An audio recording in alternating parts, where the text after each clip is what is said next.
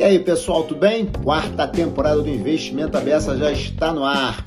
Vamos falar bastante sobre economia, investimentos, óbvio, geopolítica. O mundo passa por um momento conturbado e a gente está presente nessa discussão, hein? Aguardo vocês. Abraço! Bom dia, boa tarde, boa noite. Hoje eu vou estar falando com o Walter Mendes. A câmera fica aqui, mas a gente vai ficar conversando, não podemos falar não, hein? Então, hoje eu estou aqui com o Walter Mendes, um grande amigo, conhecido já há muitos anos, e a gente vai falar sobre investimentos no geral. Vou pedir para o Walter se apresentar. Walter, brigadão, cara, estar tá aqui. É um prazer, Hudson. Prazer estar aqui com você, prazer estar aqui falando com as pessoas que te acompanham. É... Bom, para eu ser rápido aí na minha apresentação, né? É, senão tem coisa para falar. Assim. É, já, tem, já tem bastante tempo de mercado. Então, é, eu comecei trabalhando no Unibanco como analista, fui chefe de pesquisa, depois eu fui para uma empresa inglesa de gestão de recursos, a Schroders. Ah. Fiquei nove anos lá na Schroders, sete aqui no Brasil, dois lá na Inglaterra como, é, enfim, é, responsável pelos investimentos da América Latina. Aí voltei para o Brasil, é, é Fui trabalhar no Itaú como chefe de fundos de, de ações, também fiquei sete anos lá no Itaú. Depois eu fiz uma carreira eh, solo, quer dizer, saiu com eu e um, e um diretor, amigo meu, que era lá do Itaú, saímos, fizemos uma empresa de gestão de recursos independente, mas pegamos um período muito ruim da Bolsa, naquele período ali do governo da Dilma, né? 14, 15. 2014, 15. É. é, antes um pouco, né? Na verdade foi de 11 a 14, né? É, Mas enfim. Só a verdade, né? É, é um, um período difícil, né? E eu acabei é, indo, é, tive um convite aí para ir para um, para um órgão que foi criado pela Anguima, pela Bolsa, a IBGC e a MEC, que era o CAF, o Comitê de Aquisições e Fusões, tentava replicar aqui no Brasil um trabalho do, do Takeover Panel, que é uma instituição lá da Inglaterra que deu muito certo, orienta as fusões, aquisições, os takeovers lá, lá na Inglaterra. Hoje, na verdade, é um órgão que tem toda a, a, a Europa. Mas, enfim, durante o período que eu estava lá, fui convidado para o Conselho de Administração da Petrobras, é, é, até pela ligação com a, com a MEC, naquela época que o, foi eleito um conselho com pessoas independentes do mercado, para tentar reorganizar, digamos assim, a governança da empresa em 2015, exatamente 2015. Aí foi um trabalho do qual, enfim, todos nós que estávamos no conselho naquela época nos orgulhamos muito, porque a gente reorganizou, digamos assim, a governança da empresa, e foi, enfim, um trabalho bonito. E na época que eu estava lá no conselho, é, eu fui convidado para ir para a presidência da Petros, o fundo de pensão dos empregados da Petrobras. É, eu sempre trabalhei do lado de lá, né, vendendo produtos, né, administrando recursos para o fundo de pensão, mas de repente, né, é uma surpresa, eu fui convidado para é, passar para o outro lado do balcão, digamos assim. E aí é, a Petros estava é, numa crise bastante grande, um déficit enorme, né, é, precisava de uma reorganização, principalmente na área de investimento e acabei achando o desafio interessante, fui para lá, fiquei dois anos lá e a gente conseguiu fazer um trabalho, enfim, foi bem, foi bem reconhecido. Ah, e daí, em função disso, eu fui convidado para ser né, para a presidência da Vivest. ah. Já estou há quatro anos praticamente lá. A Vivest é um fundo de pensão é, dos empregados das empresas de energia elétrica, das empresas de energia elétrica do estado de São Paulo. Tá. Ah, tem hoje 10 patrocinadores, é um multipatrocinado, né? Então tem aí a Enel, CPFL, CESP, CETEP, etc. E recentemente, na verdade não tão recentemente, em 2019, nós é, agregamos aí a Sabesp. Né? Ah, não? É. Agora não é só mais energia elétrica. Pois é, a Sabesp tem lá uma, tem uma geração de energia elétrica também. Ah, é, é independente para eles, é geração ah. própria, né? Então acabou que a gente, ah, enfim, eles vieram, ah, mas principalmente para a área de saúde. A Vivesse, além da previdência, tem também uma gestora de saúde, uma gestão própria de saúde, de planos de hum. saúde. É chamada autogestão, ou seja, a gente presta é, serviço de saúde para aquelas pessoas para as quais a gente tem a previdência, né? Porque, uhum. é, então é uma autogestão fechada, né? Mas é uma autogestão bastante grande, é a maior do estado de São Paulo, né? Tem 140 mil vidas. Né? Então é, é um o Avivest em si, a previdência tem um patrimônio tem, na verdade, tem investimentos da ordem de 35 bilhões de Uau, reais. pô, É, é 10 reais. é, é até a quarta maior do Brasil, né? Isso fica só atrás das estatais, Ah, né? Petros, Concef e Previ. E, é, e tem, na verdade, um patrimônio maior, porque tem uma parte que é dívida das patrocinadoras para com o fundo. Então, patrimônio é da ordem de 45 bi, né? Tá. Enfim, é, é um fundo de pensão que é, é, é, é profissionalizado, né? A gestão é profissionalizada desde 2099, desde Um 1999 pioneiro, né? Pioneira nessa, nessa acho que um- deve Um ser dos. pioneira, é um dos pioneiros, né? Fora ah, aqueles fundos de pensão ah, de empresas multinacionais, digamos assim, que já sempre tiveram a, a profissionalização, de certa forma, mas entre os, as, os grandes fundos de pensão, é pioneiro nessa profissionalização, né? Então, é um fundo de pensão muito bem gerido, enfim, muito interessante. Mas em- sempre tem muita coisa para fazer, né? E a gente está num período e aí a Vivesse está no período de mudanças e tudo, então está bastante intenso o trabalho, Animado. muito animado, exatamente. Então é isso, quer dizer, essa foi a, É, bela a minha, feira, história. é, sem É, redação de feira, bela feira, bela bastante, bastante experiência e sempre com alguns problemas, eh, mais recentemente com alguns problemas para resolver, né? Digamos assim, desde a época da, da Petrobras, eh, tem pegado assim algumas, ah, alguns momentos mais difíceis para tentar solucionar, né? Mas tem sido uma experiência muito interessante. Ah, legal. Vamos do mercado então, Walter. Vamos A lá. está falando aqui, estamos aqui agora em julho, né? É, encaminhando meio já de um processo eleitoral e tal, ao mesmo tempo tem Ucrânia, ao mesmo tempo tem o amigo americano, ou seja, cenário conturbado. E nesse, nesse assim, hoje, assim, estava vendo outro dia até que a Bolsa está com giro agora de 2019, né, equivalente e tal. Eu fico assim pensando o seguinte, o mercado ele subindo, subindo, subindo, e depois caiu, que agora está ali, bate no 100, volta. Como é que está o mercado assim para você? Está barato? Está caro? É, Você acha que vai... Como é que você está vendo o mercado aí para frente também? esse é o mercado de ações, né? É, mercado de ações, é. mercado de ações. Então, o mercado de ações hoje é um, é um desafio até para quem é do mercado de ações, que é a minha história praticamente é toda no mercado de ações, né? É, e de vários colegas, tudo é um, é um desafio. Por quê? Se você olhar os indicadores de mercado, valuation de mercado, como a gente chama PL, por exemplo, hoje o mercado está com PL médio da ordem de sete vezes. Se você tira Petrobras e Vale, que são muito grandes, o PL médio da ordem de oito vezes e meio, 8,5 vezes. A média histórica do Brasil, nos últimos 10 anos, é da ordem de 12 vezes. Então, nós estamos assim no segundo desvio padrão, lá embaixo, né? Está barato a princípio. Então, Se olhando- olhar para isso, Se a gente olhasse só para isso, o lucro das empresas, se a gente olhasse só esse indicador, que é um indicador universal, né?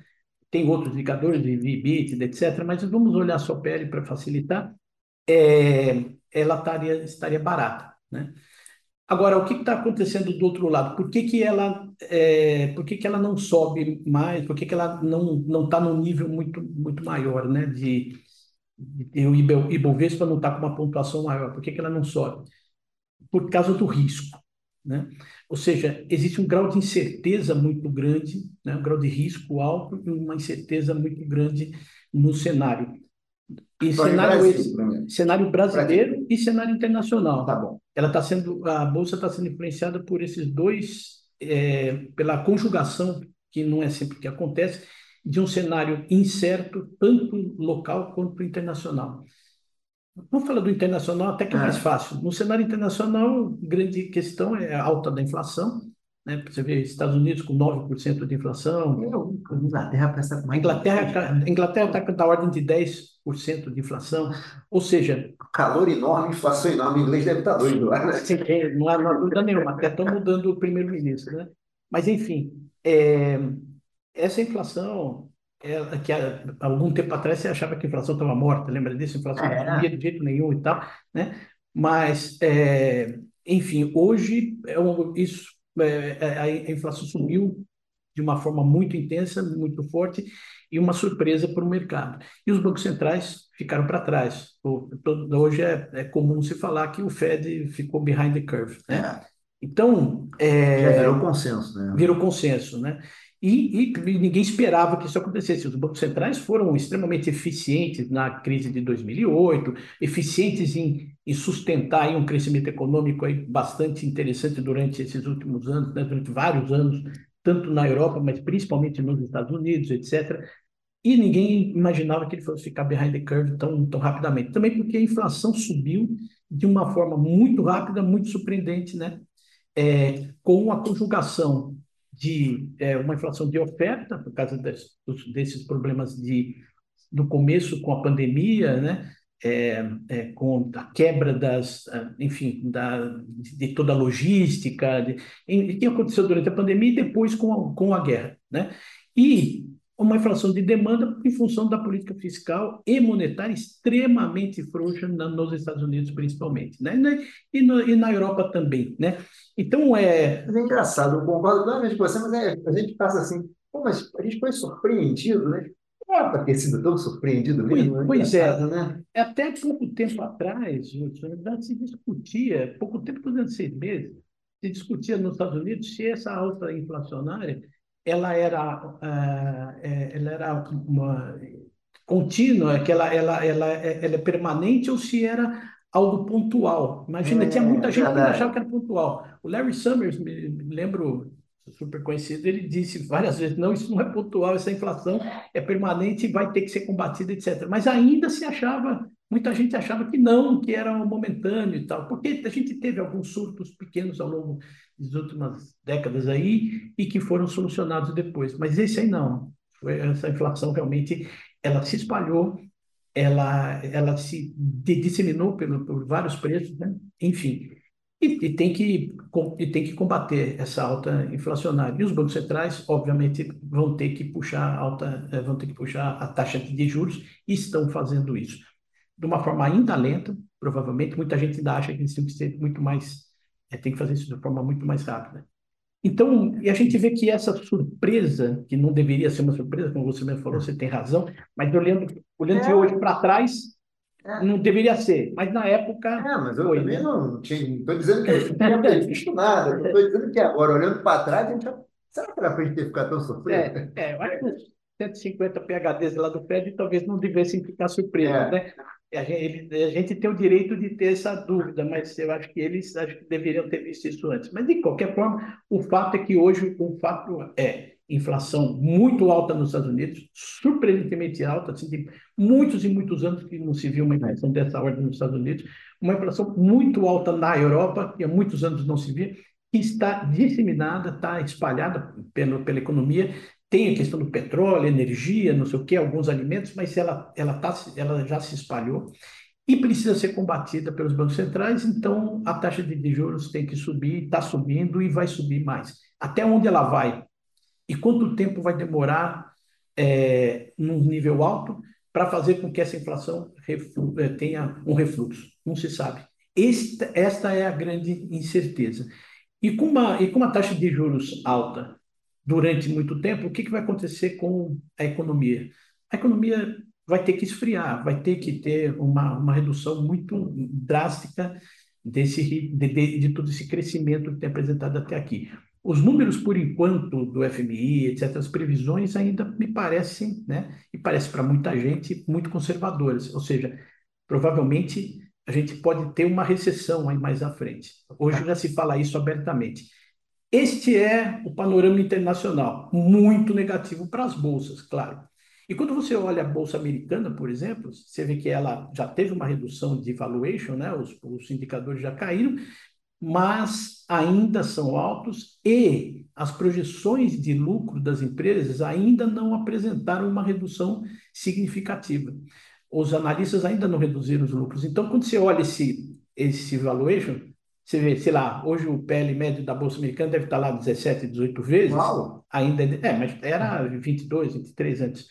Deve estar na ordem dos 17 vezes, mas os lucros embutidos nessas projeções provavelmente vão se reduzir, o que vai fazer com que esse indicador suba e aí a bolsa caia ainda mais. Tá? Então você está dizendo o seguinte: hoje, a gente sempre fala assim, né? É, para quem, né, quem lê jornal, ou, ah, o mercado sempre antecipa, sempre traz para hoje o futuro. Na verdade, a ideia tem um futuro aí que não está precificado ainda, né? Exatamente, você pegou bem o ponto. É, no- normalmente o mercado antecipa mesmo, isso é o, isso é o, o procedimento normal, esse é o comportamento normal do mercado. Mas neste caso, nesse momento, isso não parece que não está acontecendo. O mercado está se surpreendendo com as notícias, né? E parece que está resistindo a enxergar uma realidade que está cada vez mais clara, uma realidade de recessão que não está nas projeções de lucro, infelizmente, lá nos Estados Unidos, principalmente nos Estados Unidos.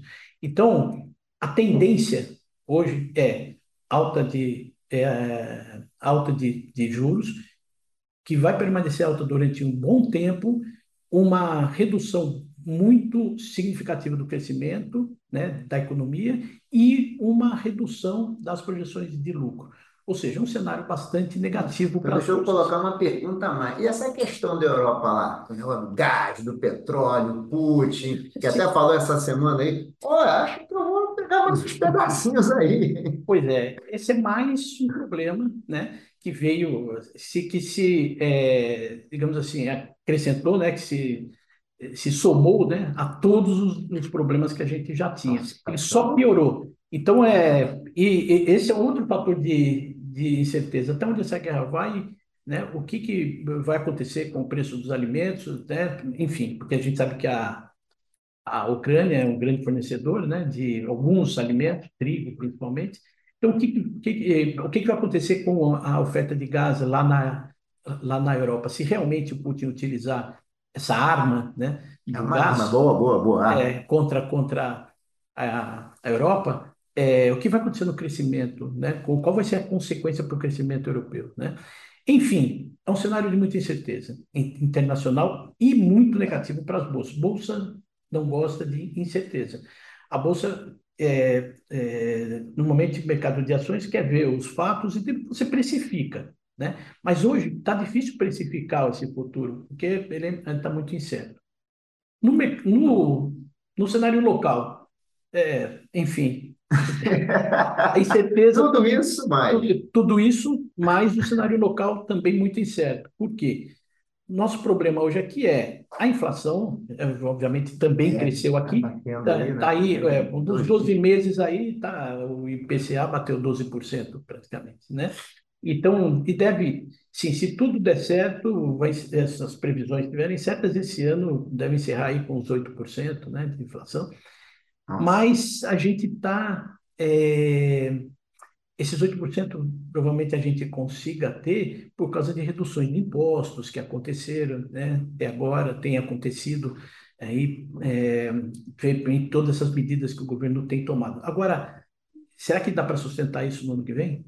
Provavelmente não, porque a gente está criando um buraco fiscal muito significativo.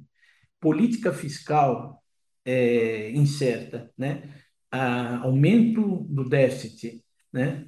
É, isso é muito negativo, né, para as perspectivas do mercado, porque significa que em algum momento vai ter que aumentar impostos, né, talvez É. para cobrir esse buraco, vai voltar alguns impostos que saíram, né, que, que foram retirados ou reduzidos vão voltar, né, e aí você vai aumentar de novo inflação. Por isso é que o mercado, inclusive, tem reduzido, né, naquele acompanhamento do Banco Central, no Focus, tem reduzido as perspectivas de inflação para esse ano, as projeções para esse ano, mas tem aumentado do ano que vem. Ou seja, nós estamos fazendo uma herança negativa, criando uma herança negativa para o ano que vem, Uau. em termos fiscais e em termos inflacionários. Então, é claro que isso gera também uma incerteza muito grande.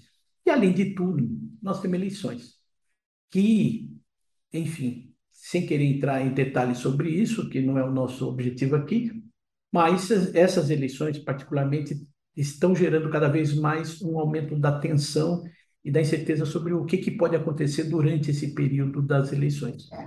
Então, isso, se você olha o investidor estrangeiro, vamos ver pela Não. perspectiva do investidor estrangeiro, que hoje representa 50%, 60% do volume da Bolsa, É tá? tudo isso, é? É tudo Nossa, isso. É. parcelada de pessoa física tivesse. Não, ainda Nossa. é pelo menos a metade é, do, do volume da Bolsa, né? O investidor Então, é estrangeiro- americano, europeu, olhando assim para Olha, olha, olha aí que o mercado diz, assim, se você olhar o Ibovespa em dólar, o que é mais ou menos a mesma coisa que o MSCI Brasil, né? muito parecido. Você vê o, o Ibovespa em dólar, ou o MSCI, ele está estável há anos. Ele está um pouquinho para cima, um pouquinho para baixo, está estável. O estrangeiro olha isso aí e fala, esse mercado não sai do lugar. Além, e, e o que está acontecendo lá? A inflação está alta, está tendo eleição, uma eleição complicada que parece que pode gerar uma crise, entendeu? O, crescimento nesse ano deve ser aí um crescimento mais ou menos 2%, talvez, 1,5%, 2%, mas o ano que vem as previsões lá do mercado sobre o crescimento vai ser mais baixo, vai ser zero, vai ser meio, alguma coisa dessa ordem, eventualmente até negativo. O que, que, que eu vou fazer lá? Tá certo? O que, que aconteceu? Em, no começo do ano, os estrangeiros até colocaram um pouco de recurso aqui. Coisa, o mercado assim. subiu bastante em março, lembra disso? É. No começo do ano e tudo. Mas por quê? O mercado brasileiro tinha sido o pior mercado do ano passado, né? Por causa tá. da alta do dólar e tudo, quando você olha em dólar. Aí o estrangeiro chega na. Isso é normal. Eu, eu trabalhei nove anos numa empresa estrangeira, fazendo exatamente esse, esse trabalho, né? Olha ali e fala, pô, em relação a todos os mercados emergentes, o Brasil estava lá embaixo, né? Estava um mercado muito, muito, muito ruim, é, muito, é, muito ficou muito para trás, né? Em relação aos demais mercados. E ah, vou colocar um pouco de, de, de, recurso lá, vou fazer uma aposta. E esse, essa é pequena aposta no mercado internacional tem, teve um grande efeito aqui. Os locais foram juntos, né? foram acompanharam esse movimento e a bolsa subiu, chegou perto, chegou a 120 mil pontos, né? Acho que por aí é. é. E começou a, as perspectivas aqui, essa questão toda, esse ruído todo político, a questão da inflação subindo mais do que se esperava. Ninguém esperava que a inflação chegasse a 12% no é, metade Isso eu me lembro que não, ninguém está falando. A gente previa aí alguma coisa com 7%, 8%, está 12%, né? bateu 12% no, em junho, né? acumulado. Aí vê aquele, vê essa situação, isso aqui não, né? Além disso, o mercado lá fora piorando, né? Então, precisando provavelmente dinheiro saindo dos fundos, resgates, etc. Só que o pessoal fala, sabe que vendeu, realizou esse lucro do começo do ano e saiu. O estrangeiro está fora do, do mercado. E o mercado brasileiro, os investidores brasileiros estão com esse grau de incerteza e essa insegurança bastante grande quanto à inflação, quanto ao crescimento e quanto à política. Então, o mercado ele não despenca, né, porque ele está barato em termos de, de valuation, né, ele efetivamente está barato, né, mas mesmo que a gente preveja aí uma queda de lucro para as empresas no ano que vem, então, só que mesmo assim ele tá, o indicador está muito baixo, Uh, mas ele também não sobe, ele não tem impulso para subir porque o estrangeiro está fora e o local está inseguro. Então ele fica nesse rame-rame, digamos assim, não sai muito desse lugar. Eu acho que é, se a gente tiver uma, uma crise aí durante o período eleitoral, pode ser que até caia mais por causa da crise. Mas. Isso é, é basicamente é, o discurso quando começa a subir, tá falando disso? É, enfim. Discurso, as bravatas e tal. É. Aquelas, eu estou preocupado, é um monte de promessa para o ano que vem, né? Exato. Já falar, não, o Auxílio Brasil vai ficar 600. Se vai ter dinheiro ou não, sei, mas vai ser permanente. Pois é, exatamente. Essas coisas que são provisórias acabam virando permanentes e gerando um buraco fiscal que você tem que cobrir de alguma forma. Quem é que vai pagar essa, né? Esse, quem é que vai cobrir esse buraco fiscal? Provavelmente um aumento de imposto. Então, enfim, é, então o mercado fica, como eu falei, barato em termos de indicadores, né? Para quem acompanha o mercado sabe disso, né? Mas sem força para subir. Então, eu diria o seguinte: para quem, é, digamos assim, quer, fala, não, eu quero investir, fechar o olho, só olhar, vou olhar nisso daqui a dois anos, três anos, quatro anos, sei lá, no longo prazo, tudo bem, pode até ser um momento bom para comprar, né? Escolher empresas bem sólidas e tal, tudo bem. Agora, é, o momento realmente não é bom. E pode até piorar um pouco mais durante esse período das eleições, caso haja realmente um, digamos assim, aquecimento dos ânimos.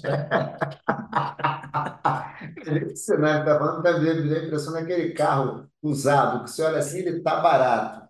Mas ele está tão barato, eu estou começando a achar também que vou esperar um pouquinho mais para ver se tem alguma coisa nesse motorzinho que, tá, é, que pode ter alguma surpresinha, né? Nesse cenário, Walter, eu acho que tem uma coisa que agrava que é o seguinte, a, taxa de juros, né? Tanto para fora como aqui, né? A taxa de juros brasileira está com a taxa real, voltamos a ser, se não líder, campeão, um dos campeões de taxa de juros real, né? E aí piora mais ainda. E aí eu fico com aquela pergunta chata para você. Agora, então, será que devemos pensar em a, na, a realocar parte do patrimônio para renda fixa nesse momento? Ah, eu acho que grande parte dos investidores, grande parte das pessoas físicas, aí, até aquelas com mais recursos, já fizeram isso, né? Eu já fiz, grande parte já fez.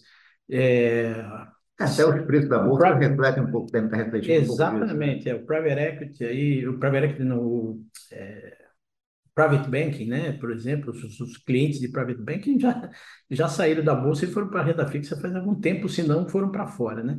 Hoje, para ir para fora, eu acho meio errado, porque eh, lá fora está tá muito incerto também. É. Mas a renda fixa aqui no Brasil, hoje é, na, na, na verdade, é o porto seguro, né?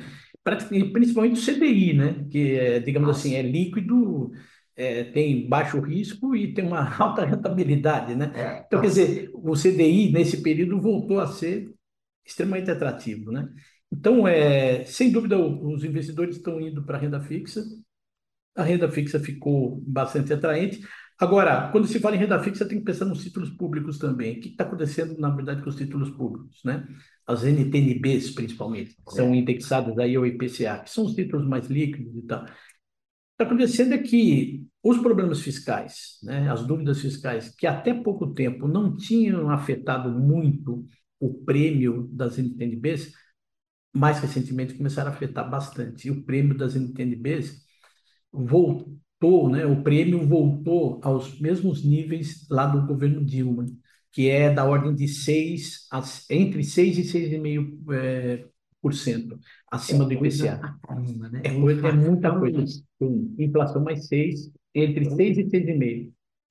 E se, agora, se você olhar o crescimento do risco país nesses últimos umas semanas, principalmente, hoje o CDS, o CDS de 10 anos tá, é, superou 400 pontos, né?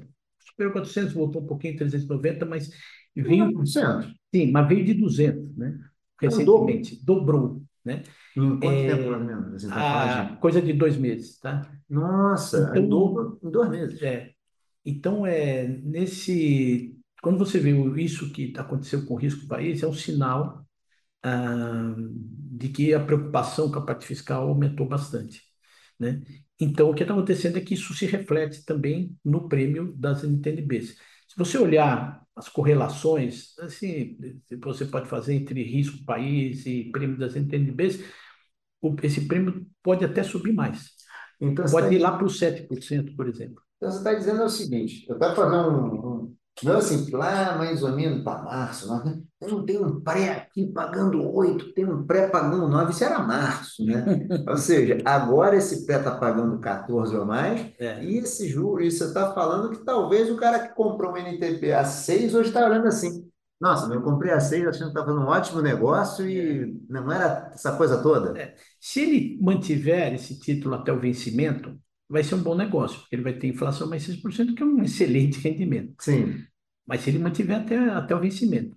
Se agora no meio, é, no meio tempo, é, nesse, nesse meio tempo, ele, isso vai flutuar bastante. E é, é bem provável que a gente tenha esses, esse prêmio das NTNBs indo para casa dos 7%. Se, Quando você vê a correlação com o risco país que o risco país subiu sim, verti é, verticalmente. É, tá. Muito e rapidamente. O prêmio está subindo, o prêmio está subindo de escada e o risco de elevador, mas não, não, é, é, o prêmio subiu forte também recentemente, né? Então não sei mas é assim. É recente, é engraçado você falou, é muito rápido, né? É, na verdade, durante o ano de 2021, o, os prêmios das NTNBs foram subindo, eles subiram, tá? É que eles foram subindo aos poucos. Mas é, o que aconteceu mais recentemente foi uma alta muito, muito rápida dos prêmios. Ele deu um pulo, deu um salto de 5 para 6. Né? E é mais ou menos a mesma coisa que aconteceu com o risco país. Tá? Tá. Então, é, se você olha, então, a correlação aí entre risco e NTNBs, como eu estava dizendo, pode aí a gente ir para 7 de prêmio. A gente pode dizer o seguinte, renda fixa agora é incerteza, né? Porque quando chega a incerteza, é. ela solta. Renda o pavão, ela abre a asa assim, né? Renda fixa hoje mais é, segura realmente é o CDI, que está pagando bastante, né? E, e hoje está é, entre 13 e 14, tem muita gente apostando que vai, vai para os 14, talvez supere, e tem economistas aí importantes, inclusive, já estimando que para o ano que vem a, a Selic vai para 15%. Tá? Porque vai 15 ter... é acima do Tombini, né? Tombi, é, Tom, não me lembro. Tombini não, é. O Ilan foi 14,25, até onde eu me lembro. Acho que foi isso mesmo. Foi, é. foi o top, top. E ele, na época, eu me lembro disso, era, era uma chamada política de resgate da credibilidade do Banco Central. Isso. Aí o Ilan pisou no acelerador, né? Tem gente até que falou, não, ficou tempo de mar muito alto, isso foi um dos motivos do Brasil não, não sei, não sei lá se é verdade ou não, não sei, mas ele, se eu não me engano, chegou em 14 25. Ele conseguiu, ele fez um bom trabalho, conseguiu aí é, é, recuperar a credibilidade, né? É, do excelente trabalho, excelente é. trabalho. E, mas enfim, talvez para é, hoje o Banco Central está fazendo um bom trabalho no Brasil também, reconhecidamente é. ficou menos behind the curve do que o Fed, né? Isso. Então, fez um trabalho melhor até agora, né? Mas a meta de. Deixa eu interromper, que eu tenho uma pergunta que me ocorreu aqui. Tá. Como você está fazendo um excelente trabalho, que é aumentar os juros para dar aquela arrefecida na demanda. Mas o governo no fiscal não para de gastar, não é um negócio esquisito, Walter? Né, na verdade, isso a gente já viu muitas vezes no Brasil. Né? Quer dizer, o Banco Central fica sozinho lutando contra a inflação, né? E usando a taxa de juros. Por isso mesmo é que tem gente achando que a taxa de juros não vai ficar nesse nível e vai subir mais, e o ano que vem vai, vai para 15%. Então, por quê? Porque o Banco Central está lutando sozinho, né? Então, a política fiscal não ajuda, né? Então, é, se a política fiscal ajudasse do outro lado, talvez a taxa de juros não precisasse subir tanto. Essa é a questão. Mas, é, então, a gente vai ter a Selic alta durante muito tempo, talvez um, inclusive um pouco mais alta do que está hoje, é, Quando você pra... fala há muito tempo, a gente está falando passando 2023. Então. Ah, sim. Passando 23. Sim. Porque a meta de inflação para o ano que vem, se não me engano, é 3,5, né? Acho que é 3,5. É, então. E, qual é, e a perspectiva hoje de inflação para o ano que vem, quanto é que é? Acho que é, Estamos falando em si. Eu? É. Então, bem, este ano tá, fala-se 7, 8. Para o ano que vem, 5 e 6, né? Mas a meta é 3,5. É. Então, assim, vai rodar quase a dobro da meta. Né? É, então Entendeu? Para poder baixar, para se o Banco Central seguir a política de, de perseguir o centro da meta, ele tem que manter a taxa de juros mais alta, não, tem, não vai ter muito jeito. Agora, para ano que vem, Walter, quando a gente está conversando assim, assim, tem dois candidatos, um dos dois vai ganhar. E pelo que eu não, nenhum dos dois tem um discurso muito de austeridade, né? Não. Todos os dois eu ouço, não, vai ser 600, não, eu vou manter isso, eu vou criar aquilo parece que a gente virou um leilão de benesses, né? Quem mais prometer, leva. Pois é. E assim, acho que isso deve gerar um certo. Opa, pera aí. Mas discurso de austeridade nunca ser eleição, né? Porque é, sabe. Isso, né? então, acho que não, é, não, não, não dá para se esperar coisa diferente. Mas a gente deve lembrar que em 2003, quando o Lula assumiu, né, é, foi feito, foi, houve uma política fiscal bastante apertada e houve uma austeridade. A gente gerou um superávit aí no déficit, no, nas contas do governo, né? É, será que isso vai se repetir? Não sei. É, não. não dá para saber. Qualquer dos dois, né? Um dos dois vai ganhar. Tá? Tem que, acho que tem que ter essa, essa postura, né? É, exatamente. Eu acho que o acho não. É, me parece claro que o, o, discurso eleitoral nunca vai ser muito diferente desse. Ninguém vai fazer discurso eleitoral de austeridade. É, não, não, isso não existe em lugar nenhum. Mas ah, o que, que o, a questão é ver o que, que vai efetivamente ser colocado em prática no primeiro, segundo ano de governo. Né? Então, assim, em tese, sim, qualquer governo no ano que vem, qualquer um que ganhe a eleição no ano que vem, terá que fazer uma política de austeridade é, fiscal. Né? Então, além, além de inflação e juros, podemos pensar em crescimento próximo de zero. Ah, sim, crescimento vai ser baixo no ano que vem. Certamente, talvez até 2024. Agora, se você tiver austeridade né, fiscal e tiver, enfim, uma política fiscal é, é, coerente né, e eficiente, né, é, é, possível que o mercado, então, ganhe confiança e, mesmo sem crescimento, o mercado se recupere. Tá? Tá. O, o prêmio dos títulos públicos caia, né? ou seja, você tem uma, uma recuperação da confiança do mercado, que hoje é uma questão de confiança principalmente. Então, a, o crescimento, digamos, ficou secundário nisso. Não ajuda, claro, o crescimento baixo não ajuda, mas ele acabou ficando secundário. O mais importante é recuperar a credibilidade da política fiscal. Se o próximo governo fizer um trabalho nesse sentido bem feito, é, pode ser até que a gente tenha uma recuperação dos mercados. E aí seria talvez uma, talvez a saída para as empresas, né? Porque pelo que a gente está falando aqui, voltando à primeira parte da conversa, não tem muitos motivos para esperar grandes lucros. A única não. chance é realmente o Brasil acertar o pé é. e meio que o mundo não ajudar muito, mas a gente aqui conseguir fazer um deverzinho de casa e ter algum é. crescimento. É, na verdade, as, as, empresas da Bolsa, né, é, é, a questão, as empresas abertas, são uma certa, digamos assim, elite do, do setor empresarial, né? Tira das multinacionais de lado. É, e essas empresas, elas é, digamos assim, se, é, é, elas passaram por muitos momentos aí de crescimento baixo, de dificuldades e, e acabaram é, se ajustando muito. As empresas acabaram ajustando, reduzindo custos, reduzindo ah, estrutura, endividamento, né? endividamento etc. As empresas estão bem preparadas, digamos assim, então, não, não se espera assim quedas muito significativas de resultado e tal falando muito de forma muito geral, né? Agora, as empresas que dependem, por exemplo, de exportação de commodities, se as commodities caírem, não vão, vão ter esse resultado setor menor. varejo que estão falando tanto, que não, o setor varejo não para de cair, setor varejo não para de cair. Não, porque exatamente a taxa de juros, assim, simplificadamente, taxa de juros real subindo, é claro que o varejo perde, porque a economia se esfria, o consumo cai, né? a inadimplência das, empresas, das, das pessoas tende a aumentar, enfim, tudo, o crédito se reduz. Né? Então, essa é a lógica. Né? Então, nada mais é, lógico, nada mais esperado do que, o, do que o setor de serviços, principalmente varejo, cair no momento de aumento de taxa de juros real. Né? Então, isso é o que está, efetivamente, o que está acontecendo. Aí tem que ver caso a caso, as empresas, tudo bem.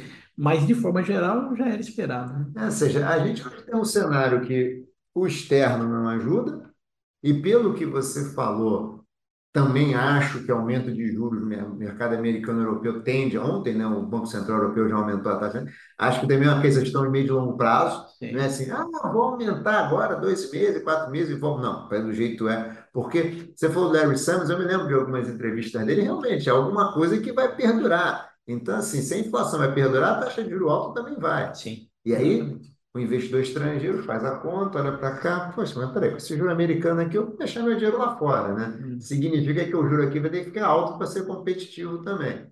Com o mercado andando meio de lá, meio em recessão, commodities tende também a não ser um. Sim. Ou seja, o cenário é de uns dois anos aí para frente. É, exatamente. Nós passamos aí por, principalmente no cenário internacional, por anos de bastante estabilidade, crescimento, taxa de juros baixa, é, inflação baixa, etc. E agora estão tendo a, digamos assim, a ressaca dessa festa, né? Que é. o mercado houve, houve um certo uh, exagero, né? Nesse aumento da liquidez e tudo, né? manutenção de uma taxa de juros baixa demais, né? É, os bancos centrais é, demoraram muito, né, para se convencer que tinham que normalizar, né? ou melhor, eles não fizeram o processo de normalização da taxa de, de juros, né? voltar para pequeno, pequena taxa de juro real, né? É, como sempre foi. Então, é, o mercado está tendo essa ressaca dessa, dessa festa do juro muito baixo, da liquidez extremamente alta, né? Desses, desses últimos anos aí. Essa, eu sou o cara velho, né, Walter? Eu sou da época e a gente sempre acreditou que tipo, a economia é ter em ciclos, né? Sim. Por algum motivo, acho que tem uma geração nova aí que acha que a economia não tem ciclo, né? Porque assim, de 2000 2008 para cá, sempre o governo é. bota um dinheiro e dá uma amortecida, né? É. Deixar cair a bola, vamos deixar cair a bola. Mas acho que tem limite, né? Acho que é. a gente está vendo que para isso, né? E tanto lá fora como aqui, muita gente não passou por crise, né? Muita gente do mercado não passou por períodos de crise. Nós passamos por muitas crises, né? Então a gente sabe como isso, como isso acontece, que de vez em quando realmente essas crises ocorrem. E nós estamos passando por um período de crise. É, e com uma coincidência, que isso não é muito comum, né? ah, de crises eh, em vários países, né, em vários mercados ao mesmo tempo. Então, você tem a Europa, Estados Unidos, agora aqui no Brasil, e China também está tendo um desaquecimento muito grande. É, eu li tem inflação assim. É, então, o segundo trimestre agora foi, foi negativo, né? O crescimento. Então, é, a China está tendo desaquecimento em função das políticas é, é, é, de controle lá da, do, do Covid, Os né? lockdowns lá, lockdowns, lockdowns muito, muito fortes que eles fizeram, provavelmente excessivos, né? E, enfim, agora com o desaquecimento da economia americana, europeia e tudo aquilo, a chinesa também vai, também vai sofrer.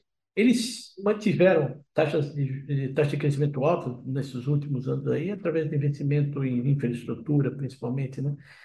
Mas isso tem limite também. Endividamento também, lá na, lá na China, é muito alto, né? O endividamento também é muito alto. Existe muito tempo se pensa, quando é que isso vai, vai gerar um problema maior, né? Enfim, É, é um, são momento, é um momento difícil aí da conjuntura eh, que vai se manter durante provavelmente um, um bom tempo, provavelmente 2023, 2024, né? Bastante negativo. Eu acho que aqui, aqui no Brasil a gente tem a possibilidade, isso que eu levantei, de que se o próximo governo fizer uma política austera, uma política fiscal mais austera, conseguir fazer algo semelhante ao que foi feito lá em 2003, que ninguém esperava, que foi o governo, o primeiro governo Lula lá fez um governo, fez um, fez uma política fiscal eh, bem restritiva, gerou um superávit, né, nas contas do governo, etc. A gente pode ter assim uma melhora do mercado, não grande melhora, porque na verdade o cenário internacional vai continuar negativo, né?